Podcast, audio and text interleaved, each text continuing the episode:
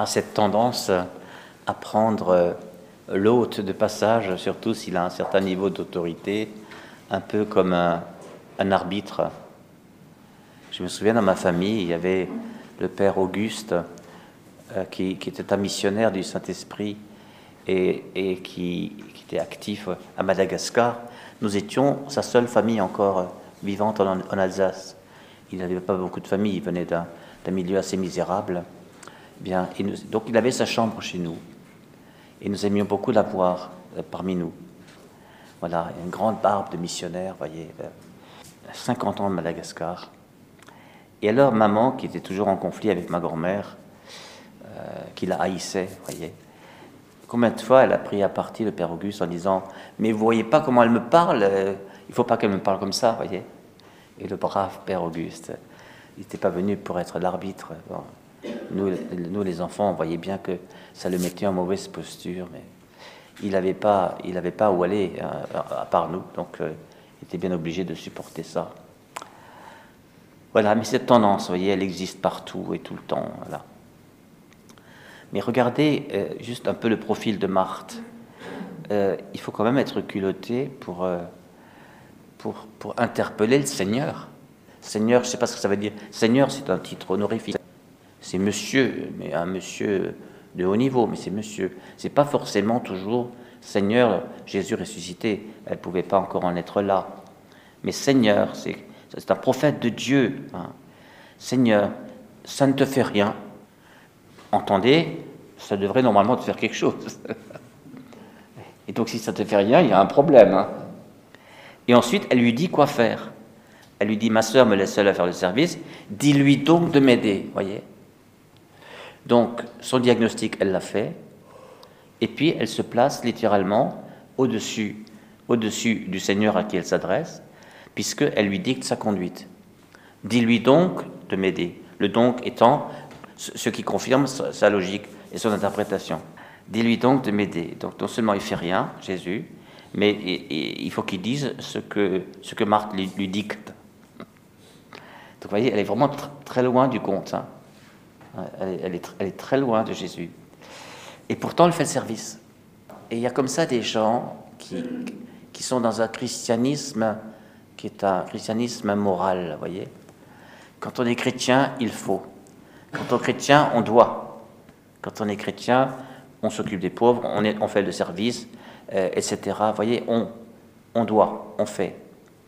Il y a des personnes pour qui le christianisme, c'est un, c'est une sagesse morale qui dit aux gens, si vous vivez comme ça, eh bien, tout ira bien.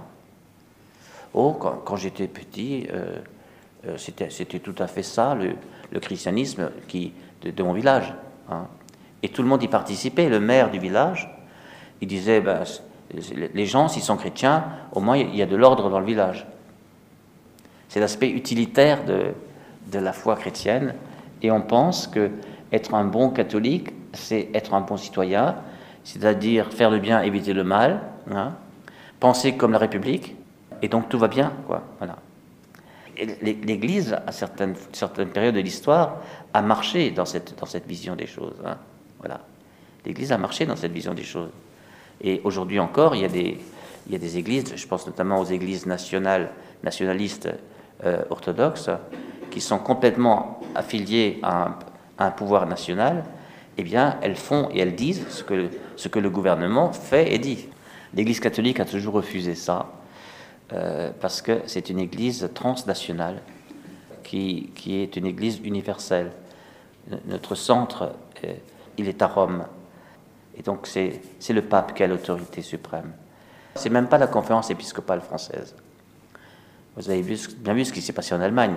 Si, si, si la conférence allemande décident de pratiquer l'intercommunion, et ils l'ont décidé, eh bien, Rome dit non, on n'est pas d'accord.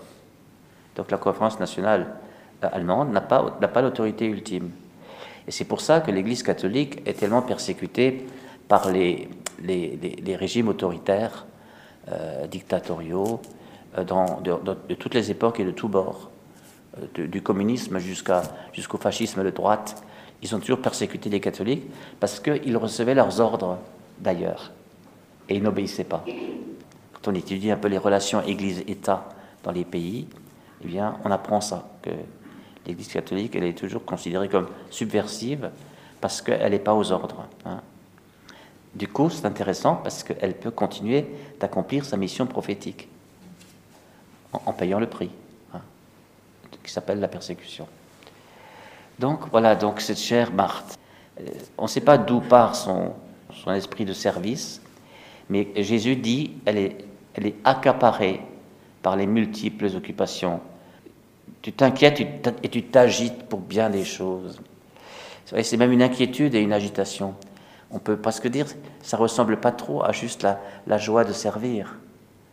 Quand on est inquiet et qu'on s'agite, c'est peut-être encore d'autres motivations qui sont derrière, et où, où finalement tout revient à soi. Hein. Est-ce que, est-ce que, qu'est-ce qu'il va penser de moi?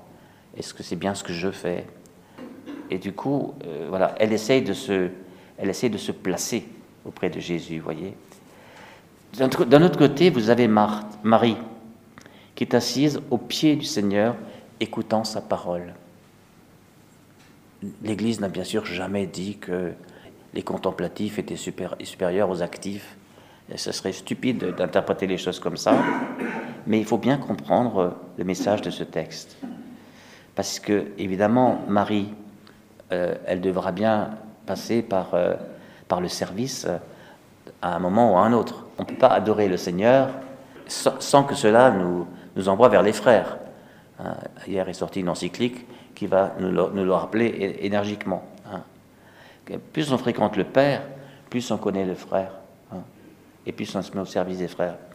Quelqu'un qui connaît que le Père, que le Père, que le Père, et qui voit jamais les frères autour de lui, et qui se met jamais au service de la fraternité humaine, eh bien, c'est quelqu'un qui est dans l'illusion. Donc, Marie, assise au pied du Maître, voilà, écoutant sa parole. Que dit Jésus? Une chose est nécessaire. Marie a choisi la meilleure part, elle ne lui sera pas enlevée. Vous voyez, d'un côté, on a un christianisme moral. Il s'agit juste de faire, avec le risque toujours du christianisme moral qu'il nous centre sur notre ego. Hein. J'ai fait, j'ai fait. Vous vous rappelez le pharisien et le publicain? C'est aussi en Saint Luc je fais ça, je jeûne euh, trois fois, je donne quatre fois, je, fais cinq fois. Vous voyez Il dit tout ce que je, je, je fais. Voilà. Le christianisme moral, il est au bout de notre action. Et donc, nous, nous jugeons notre action et a fortiori l'action des autres, ou disons leur manque d'action. T'as pas vu ma sœur, elle fait rien. La comparaison, tout, tout, ce poison de la vie église, d'église, la vie sociale, la vie communautaire, eh bien, vient de là. Parce que c'est, ça devient la, foire des égaux. Eh bien, Marthe, Marie, pardon, elle est au pied du maître. Elle, elle veut, elle veut boire à la source. Elle veut recevoir de lui. Elle n'est pas en train de lire un guide du comportement chrétien, elle reçoit de Jésus en personne. Elle s'attache à lui, elle a un comportement de disciple. Euh, André Joraki traduit disciple par appreneur. C'est beau ça. Un disciple est un appreneur. Elle apprend de Jésus. Donc elle apprend de ce qu'il dit, elle apprend de ce qu'il fait, elle apprend de son comportement, elle apprend de son maître. Pour apprendre, un disciple doit fréquenter son maître. Voyez? Donc c'est quelqu'un qui fréquente le maître. Il y a donc une relation avec le maître. du coup, quand on est dans la relation avec Jésus, on court moins le risque de faire de notre foi une idéologie. Hein. Il y a eu ce danger dans les années 70, euh, surtout dans les années 70, avec, la théologie de la libération, qui est pourtant une, belle chose. Hein. Mais toujours pareil, de, construire un système de pensée, un système politique euh, qui, est soi-disant chrétien, et comme si de, vivre, d'appliquer ce système, ça faisait de nous des chrétiens. Jamais nous ne serons chrétiens si nous si nous appliquons juste un système de pensée, même s'il est bien construit. Le chrétien est un disciple de Jésus. Hein. Il, parle comme son, maître, il agit comme son maître, il vit comme son maître, il meurt comme son maître.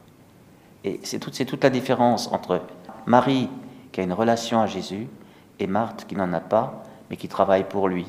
Hein. tu t'inquiètes et tu t'agites pour bien des choses. C'est aussi ce que Jésus lui dit, c'est que à force de, faire des œuvres, tu, tu, es dans le multiple. Je fais ça, je fais ça, je fais ça, j'ai encore ça à faire, etc. Alors que elle, elle est dans l'unité, dans l'unification de sa vie. L'important, c'est d'être avec le Seigneur, quoi que je fasse et où que je sois. Hein? Servir le Seigneur en toutes choses. Voilà en gros le message que Jésus nous dit aujourd'hui. Elle a choisi la meilleure part. C'est quoi la meilleure part? C'est d'être avec le Seigneur. La meilleure part, c'est la, c'est la relation. C'est l'intimité avec Jésus. C'est la proximité du, de cœur à cœur. C'est cela qu'instaure euh, le, Saint-Esprit quand nous le laissons agir euh, par, euh, par une décision de notre volonté. Nous appelons ça le baptême dans l'Esprit, l'effusion du Saint-Esprit. Le Saint-Esprit est le lien entre le Père et le Fils. Le Saint-Esprit est le lien entre nous et Jésus. Vivre dans le Saint-Esprit, c'est être assis au pied du Seigneur. Donc nos actions, si vous voulez, elles partent moins de nous et elles vont moins à nous. Elles partent moins de nous parce que nous, écoutons une motion. Encore ces jours-ci, je parlais avec quelqu'un euh, qui, a des choix à faire euh, professionnels. Et on, lui propose ceci, on lui propose cela. Et puis, euh, elle dit, j'ai aucune, aucun élan, aucun élan pour aller ici, aucun élan, alors que la description paraît correspondre, mais il n'y a, pas le, voilà.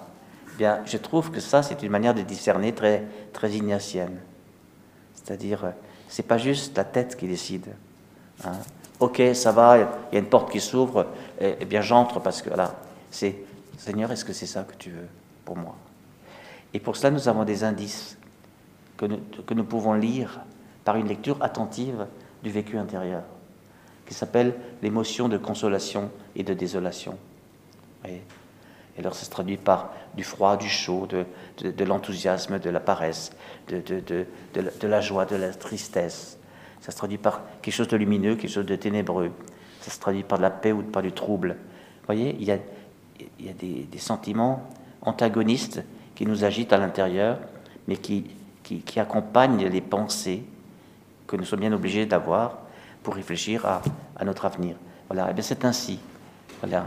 Ce qui fait que quand on a pris une direction, parce qu'on a vraiment le sentiment que, que c'est le Seigneur qui nous encourage, eh bien après on ne parle plus qu'avec lui et, et, pour lui.